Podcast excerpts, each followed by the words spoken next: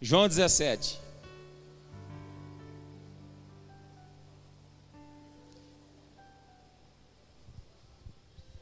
Pretendo compartilhar essa palavra aqui com vocês hoje. Deus, Deus tem incomodado durante a semana com essa palavra. Vamos orar, vamos ler o texto.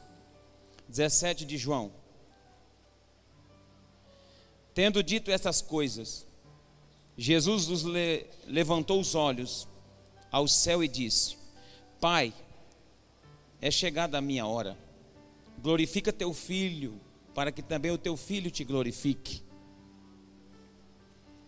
Assim como lhe conferistes autoridade sobre toda a carne, a fim de que ele conceda a vida eterna a todos os que lhe deste. E a vida eterna é esta: que te conheçam a ti, o único Deus verdadeiro, e a Jesus Cristo a quem enviaste.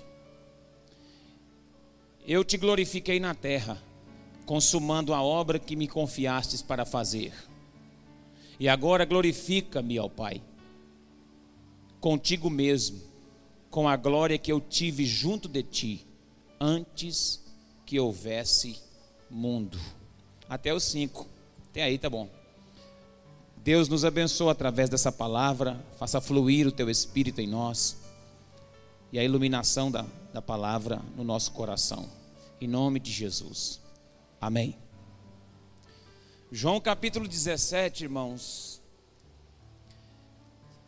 é o texto que trata da oração sacerdotal. Esse é o único texto que você vai ver uma oração escrita de Jesus. Essa é uma oração que foi escrita. Nós temos na vida de Jesus algo que foi notório e público na vida de Jesus, que é a questão da oração. Jesus, nós encontramos no texto que nós ministramos domingo, ele durante 40 dias num período de consagração e de oração e jejum no deserto. Jesus, quando foi escolher os seus discípulos, a Bíblia diz que ele orou uma noite inteira. Só para escolher os doze. Num outro texto dos evangelhos, você vai perceber que Jesus pegou, daqueles doze, ele pegou Pedro, Tiago e João três, uma certa feita, levou para um monte para orar. E naquele monte, a Bíblia diz que o rosto de Jesus brilhava, as roupas de Jesus resplandecia. A Bíblia chama aquele lugar de Monte da Transfiguração. A Bíblia diz que ele se transfigurou no meio, na frente dos discípulos, enquanto orava. No Getsemane, na hora da angústia, antes um pouquinho da cruz também, Jesus retirou-se para orar era normal, era comum você ver isso na vida de Jesus. Você é, é algo notório nos evangelhos e é, era algo comum na época dos apóstolos encontrar Jesus com essa postura, orando. Mas agora, escrito, uma oração escrita é só esse texto.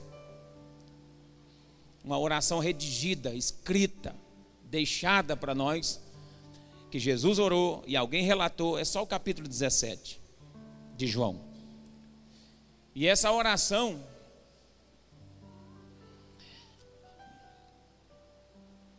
do capítulo 17 de João, essa oração é chamada de oração sacerdotal. Por quê? Porque o sacerdote Jesus está intercedendo pelos seus discípulos. E, essa, esse capítulo 17 pode ser dividido, essa oração pode ser dividida em três partes. A primeira parte em que Jesus ora falando dele, a segunda parte que Jesus ora falando dos discípulos dele. E a terceira parte que Jesus apresenta os discípulos que virão, que somos nós. Ele, nos primeiros versículos, os discípulos que estavam ali no, numa segunda parte da oração, e uma terceira parte ele está falando a respeito de nós, dos que viriam, daqueles que viriam depois deles, que somos nós, que é a igreja de Deus, que é a igreja de Cristo. Eu pretendo ficar só com essa, com essa primeira parte, onde Jesus se refere num diálogo entre ele e o Pai. E ele chega a dizer: Glorifica-me a mim com a glória que eu tinha contigo. Então Jesus está inicia a oração dizendo assim: Tendo dito estas coisas, levantou Jesus os olhos ao céu e começou a orar. Que coisas era essa? Tendo Jesus falado essas coisas, levantou os olhos ao céu e disse: Pai, é chegada a minha hora. Então Jesus começa a fazer uma oração, mas a frase que antecede a oração é: Tendo dito essas coisas. Que, que coisas? Que coisas são essas? As coisas do capítulo 14, do capítulo 15 e do capítulo 16. Essas são as coisas que Jesus tinha dito antes de orar. É lógico que não dá para falar os, as coisas dos três capítulos agora, num culto só com meia hora. Não dá. 40 minutos, 35 minutos, não dá. Mas dá para a gente ter uma noção do que, daquilo que Jesus falou nesses três capítulos. Jesus está falando nesses três capítulos a respeito da despedida. Jesus está tratando assunto particular com os discípulos e falando assim: Olha, eu vou para o Pai, não turbe o vosso coração, ele disse no capítulo 14. Crede em Deus, crede também em mim. Na casa de meu pai há muitas moradas. Se não fosse assim, eu não vou teria dito. Vou preparar lugar para que onde eu estiver, vós estejais também. Jesus está falando isso no 14. No 15, Jesus vai, no 15 e no 16, Jesus vai tratar um, um pouquinho mais da particularidade a respeito do Espírito Santo. E ele está dizendo: se eu não for, o consolador não virá. Convém que eu vá. Então Jesus está dando uma, uma palavra consistente para eles que Jesus não vai ficar fisicamente com eles e que está despedindo deles. E aí no capítulo 17 que Jesus vai orar. Jesus vai orar e apresentar a eles, os discípulos. Porque quando Jesus falou isso no capítulo 14, no capítulo 15, no 16, os discípulos ficaram um pouco entristecidos com essa ideia de, de, de que Jesus iria ao, ser assunto ao céu. E é nessa oração nesses cinco primeiros versículos que Jesus trata um assunto importante que eu quero é, me ater aqui com vocês. Jesus, nesses cinco versículos, vai tratar sobre quatro verdades a respeito da salvação. E o texto começa assim: Pai, é chegada a minha hora.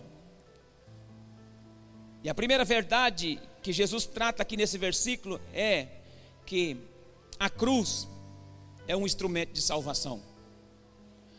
Ele diz, quando, diz, quando Jesus assegura na oração, Pai, é chegada a minha hora, Jesus está dizendo é, sobre a hora da cruz.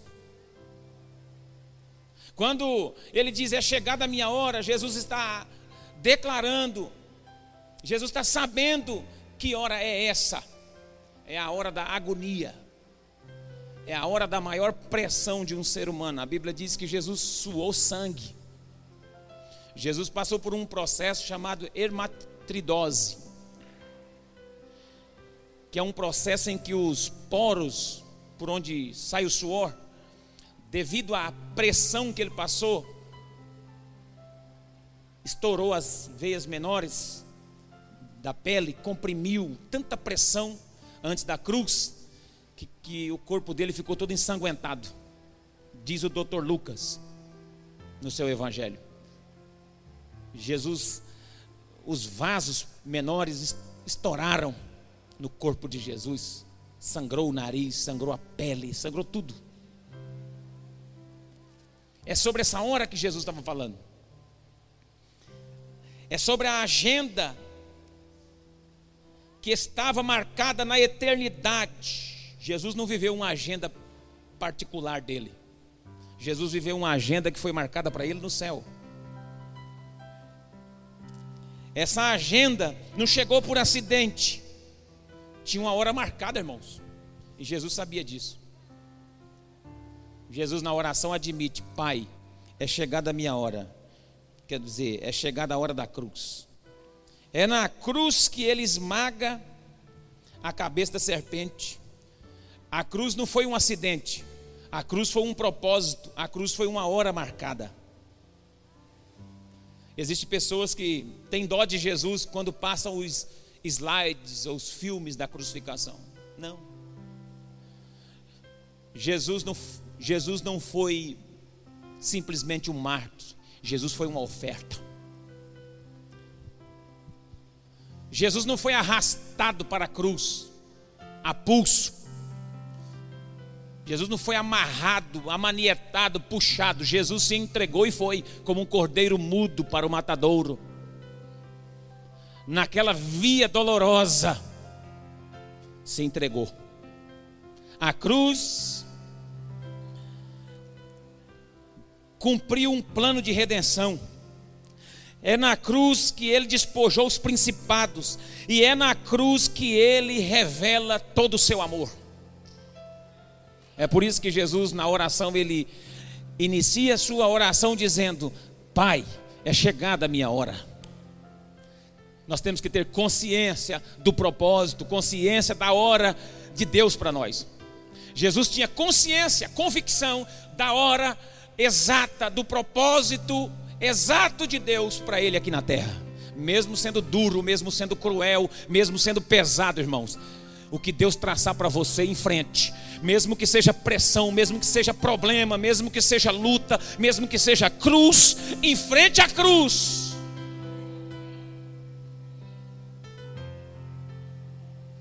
Evangelho sem cruz, irmão, é uma sociedade lá, bem light. Esse evangelho sem cruz não existe, não. O evangelho só existe com a cruz. O evangelho na vida de Jesus só tem sentido porque tinha uma hora marcada e a hora era a hora da cruz. Então a cruz, a primeira verdade é essa, que é um instrumento de salvação. Mas nós podemos também pensar que a cruz, no verso 1 e no verso de número, só que no verso 1, a cruz também revela a glória do Pai. Veja o verso de número 1. Pai, é chegada a minha hora. Glorifica teu filho, para que também o teu filho te glorifique. Mais dois destaques a respeito desse instrumento que é a cruz. Primeiro, que a cruz revela a glória do Pai. E segundo, a cruz revela a glória do filho. Glorifica o teu filho, para que também o teu filho te glorifica. Irmãos, por mais difícil que o propósito de Deus seja na nossa vida, quando nós cumprimos, Ele tem o, o poder de glorificar o Pai. E o Pai ser glorificado na, no propósito. Deus glorificou Jesus na cruz, e o propósito da cruz, ao Jesus encarar aquela cruz, ele glorificou o Pai. Então, tanto o Pai quanto o Filho foi glorificado na cruz. Amém? Tanto o Pai quanto o Filho. O Pai, a cruz glorificou a sabedoria. Na vida do Pai, a cruz glorificou a fidelidade. Na vida do Pai, a cruz glorificou a santidade e o amor paterno. A cruz trouxe a glória do Pai. Na vida do Filho, a cruz glorificou com a paixão com a paciência, com o, com o poder de dar a vida, com o perdão. A cruz glorificou o Filho com a entrega. Aleluia. Se eu fosse você, eu dava glória a Deus.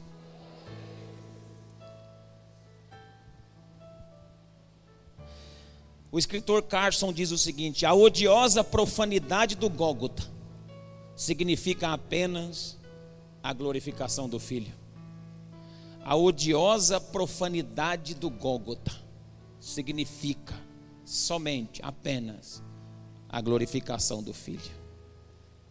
Todo aquele ódio do Calvário, toda aquela mágoa das pessoas que conduziram Jesus para lá, toda a fúria dos soldados romanos que conduziram Cristo para aquela cruz, só revelou uma, uma coisa: a glorificação do Filho.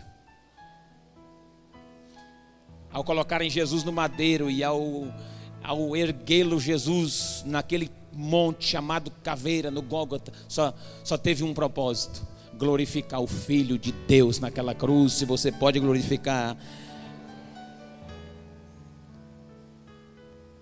Aleluia. Mas há uma, uma segunda verdade nesse texto que eu quero mencionar. Além da cruz ser um instrumento de salvação, e de glorificação do Pai e do Filho. Há uma segunda verdade. Na oração sacerdotal, além dessa cruz ser um instrumento de salvação, o verso 2 e o verso 3 revela a essência da salvação. Veja comigo o verso 2 e verso 3: Pois lhe deste autoridade sobre toda a carne, para que dê a vida eterna a todos que lhe deste. Ora, a vida eterna é essa: que conheçam a Ti como o único Deus verdadeiro e a Jesus Cristo a quem enviaste. Aqui está a essência da salvação.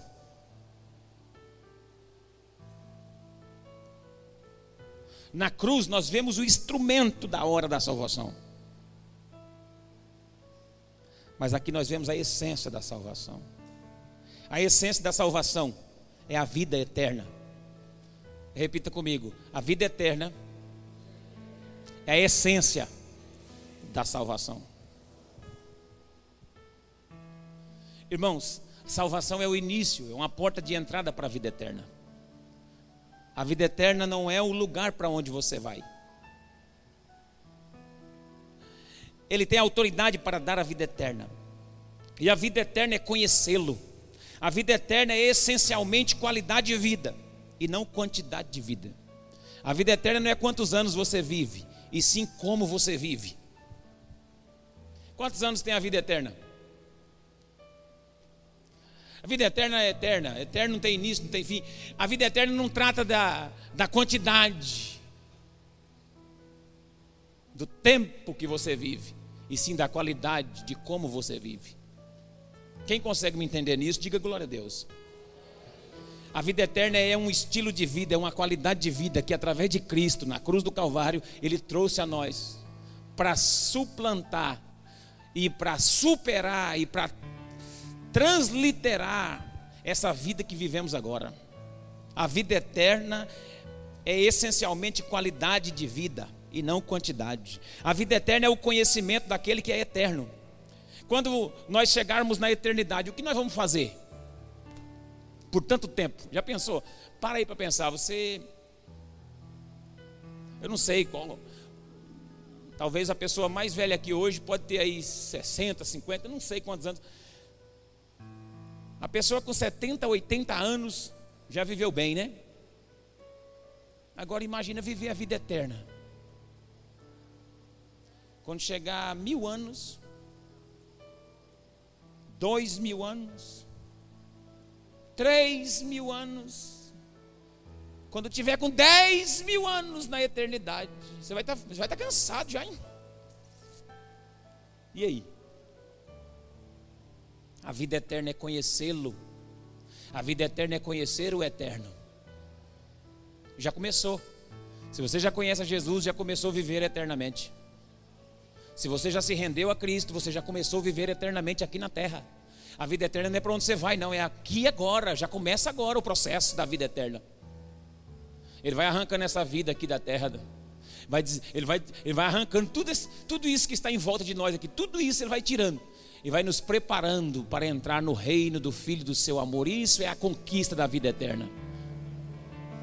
A vida eterna não é lugar, não. Ah, pastor, quando o céu, quando chegar no céu, aí sim, lá eu vou ser santo, porque aqui eu não dou conta. No céu não entra pecado, não entra. Já vai largando a mochila velha aqui agora. A porta é estreita, o caminho é estreito, e lá não passa aquelas malas, aquelas mochilas velhas do pecado, aquelas coisas, penduricalho, aquelas coisas que a gente arrasta na vida. Isso não passa. A vida eterna vai te conduzindo puro, e santo para o caminho, para o reino do Filho do seu amor. Só aquele que crê nisso, diga glória a Deus. A vida eterna é o conhecimento daquele que é eterno. Quando você estiver lá com 50 mil anos na eternidade, você vai tá, estar tentando conhecer o Senhor. Eu vou estar tentando e descobrindo coisa nova dele depois de 10 mil anos, 15 mil anos, 20 mil. Se, nós não vamos ter essa noção de ano, porque ele é eterno, mas depois de tanto tempo, nós vamos estar tentando descobrir coisas a respeito dele, porque ele é insondável, ele é o Senhor dos Senhores, ele é uma fonte inesgotável, e nós somos suas criaturas, Ele é o nosso Criador e nós vamos estar tentando descobrir. Eu estava comentando com os irmãos que a gente faz conjecturas e bem rasas das coisas que são do céu. A gente, se a gente começar a parar aqui, começar a pensar aqui com os irmãos agora, como será lá no céu? Como será a eternidade? A gente pensa que o céu é lá, a gente fica olhando, mas será que Deus vai me arrancar daqui? Eu vou sair voando, flutuando aí nas nuvens? Como que vai ser? Como vai ser? Vai ser assim, ó. Começa a sumir um, sumir outro. Como vai ser? Sabe por que você não tem a resposta? Porque eu não tenho a resposta? Porque a Bíblia diz assim: O que Deus preparou para aqueles que o amam, o ouvido não ouviu, o olho não viu e o coração não sentiu. Tem coisas que Deus não revela para você e nem para mim. Na nossa carne, na nossa naturalidade, tem coisas do céu que nós não somos capazes de saber. Essas são as coisas que Deus tem preparada para nós na vida eterna. Se aqui ou acolá eu começo a viver a partir do momento que eu creio na essência, no Cristo da cruz, no seu sacrifício. A partir do momento que eu decido isso, eu começo a romper e começo a viver eternamente. Aí você não é mais desse mundo, não. Aí você já é um cidadão do céu. Se você não é desse mundo, quando você abraça Cristo, abraça a fé, você não vive mais para você mesmo, você vive para Cristo. E aí você passa a ser um cidadão do céu. Tem coisas aqui nesse mundo que você não vai querer, mas não é porque é proibido, não. É porque você quer agradar aquele que te salvou, aquele que te resgatou. É porque você quer viver eternamente para Ele. E você pode glorificar o nome do Senhor. Mas ainda há uma outra verdade, a terceira verdade que esse texto nos revela. Além da essência da salvação, ele revela a consumação da salvação. O verso de número 4 diz assim: Eu te glorifiquei na terra, concluindo a obra que me destes para fazer, a consumação. Olha lá o texto: Eu te glorifiquei na terra, consumando a obra que me confiastes para fazer. Jesus está orando, falando ao Pai: Eu já, eu já cumpri o que, o que o Senhor mandou fazer, eu fiz.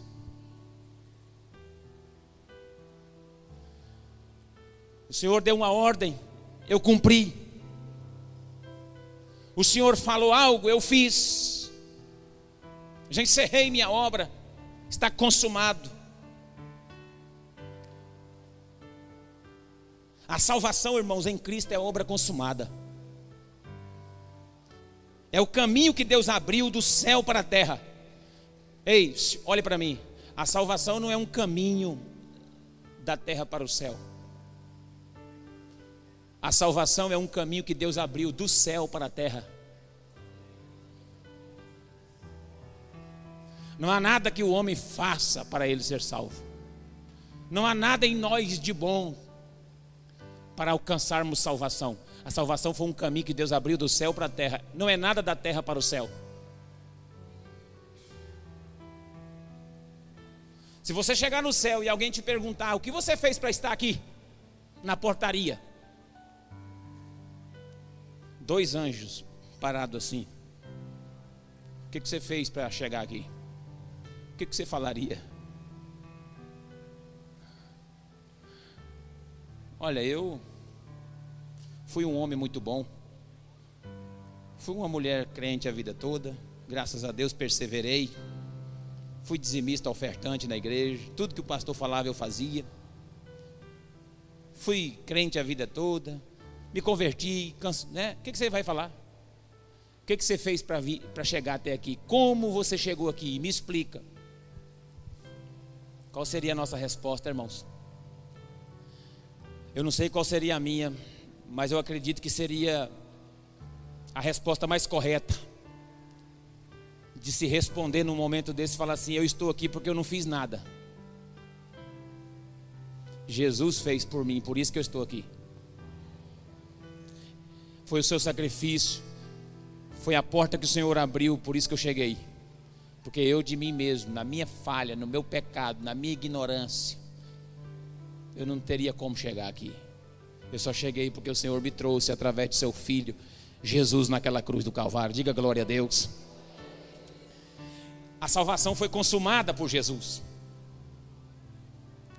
Essa palavra consumada significa tetelestai. A palavra tetelestai. Tetelestai é a palavra que Jesus expressou no ato da cruz. Uma das palavras que Jesus falou na hora que estava crucificado foi essa. Ele disse: Pai, nas tuas mãos eu entrego o meu espírito, está consumado. E ele disse: Tetelestai. Tetelestai tem algo interessante. Tetelestai é a mesma palavra que servia para o filho cumprir uma missão dada pelo pai. O pai falava: Meu filho, vá e faça isso. E eu vou sair, e quando eu voltar, eu quero isso feito. Quando o filho cumpria, o filho falava para o pai: Pai, tetelestai. É a mesma palavra para alguém quando pagava uma nota promissória, quitava uma dívida, batia-se o carimbo para dar o recibo, e aquela assinatura significava, aquele carimbo significava tetelestai, a promissória está paga, a conta foi paga. E, e tetelestai servia também quando alguém recebia e lavrava a escritura de uma terra. A transição da venda de uma terra de um para o outro, no, no cartório ou em algum lugar assim, quando a pessoa definia que a, que a terra era sua, quem vendia dizia: está consumado, está carimbado, tetelestai, está consumada a venda. Foi assim que Jesus nos comprou. Ele diz: Tetelestai, você está comprado com meu sangue. Ele diz: Tetelestai, a nota, a dívida que estava na sua, da sua conta foi paga por mim com meu sangue. E ele diz: Tetelestai para o céu e para o Pai. Disse: Pai, eu já cumpri o que o Senhor mandou fazer.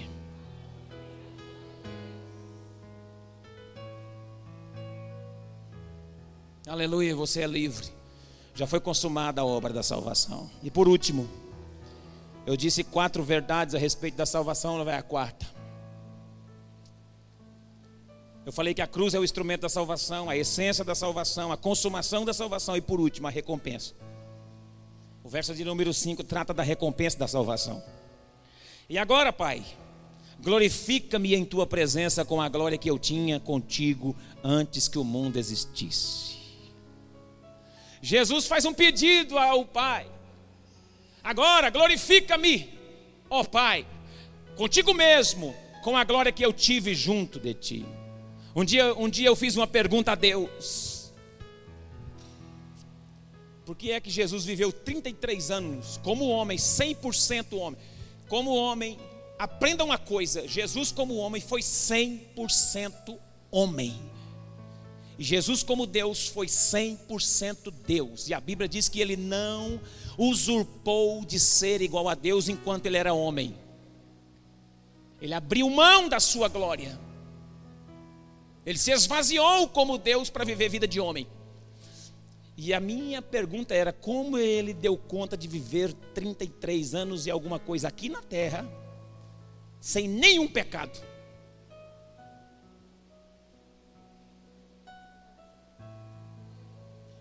Eu faço uma pergunta para você: você conhece algum homem de 33 anos que não tem nenhum pecado aqui na terra?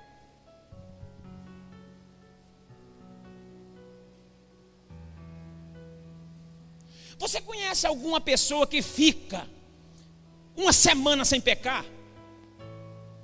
Você conhece uma pessoa que fica um mês sem pecar? Eu não estou dizendo do pecado original, do pecado da herança. Pecado da herança todos nós temos, eu estou dizendo do pecado da prática que existe. Teve um irmão amigo, tem um irmão amigo meu que disse que mãe, ele foi criado pela avó. E a avó dele falou: Meu filho, para o crente ser salvo mais rápido, ele tinha que ser cego, mudo e surdo.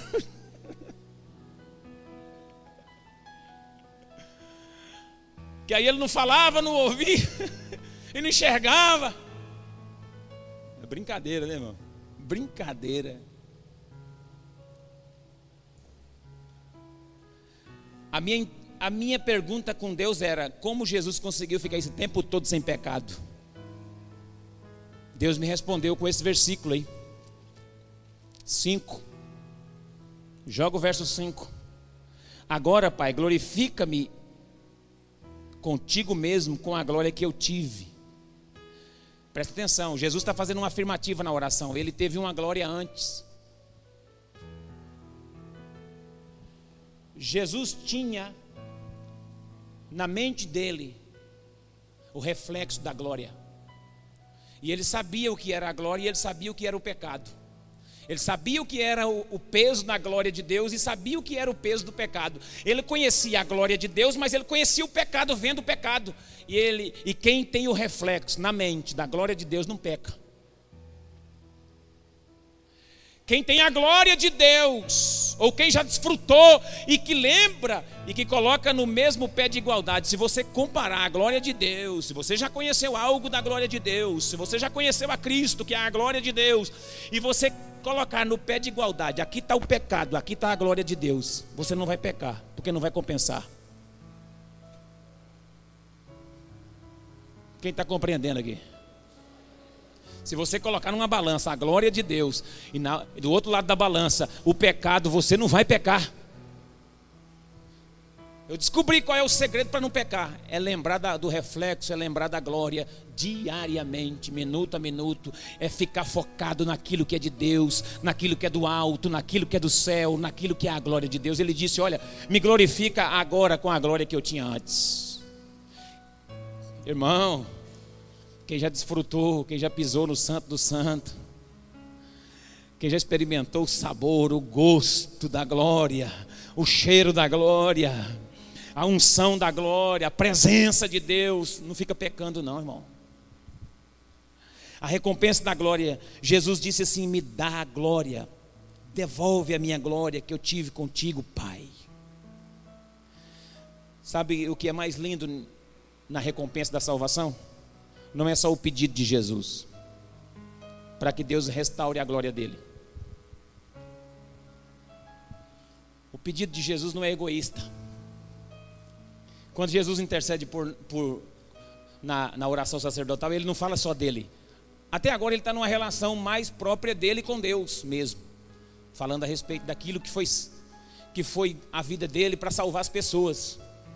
Mas ele faz esse pedido para restaurar a glória que ele tinha antes, mas ele não faz só para ele, ele lembra de mim, de você. Olha o verso de número 24 do capítulo 5. Coloca na tela, meu irmão. Verso 24 do capítulo, do capítulo 17, desculpa, do mesmo capítulo. Jesus pediu para ele a glória no 5. Agora no verso 24, ele compartilha dessa glória conosco. Veja bem, atente para isso. Pai, a minha vontade é que onde eu estou estejam também comigo os que me deste, para que vejam a minha glória que me conferiste, porque me amaste antes da fundação do mundo. Ele pede a glória para ele, mas ele pede para que nós também sejamos participantes dessa glória com ele. Ele quer que nós vejamos a glória de Deus na vida dele. Sabe como desfrutar da glória de Deus? Olhando para Ele. Olha, ó. Pai, a minha vontade é que onde eu estou estejam também comigo aqueles que me deste, para que vejam a minha glória. Quando você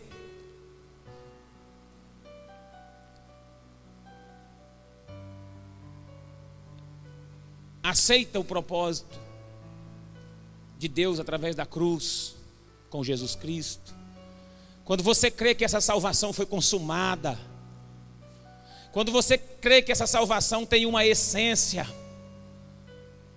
você tem uma recompensa. A salvação, ela contém essas quatro verdades: a verdade da cruz como um instrumento, a verdade da essência da salvação, a verdade da consumação, tetelestai, e a verdade da recompensa.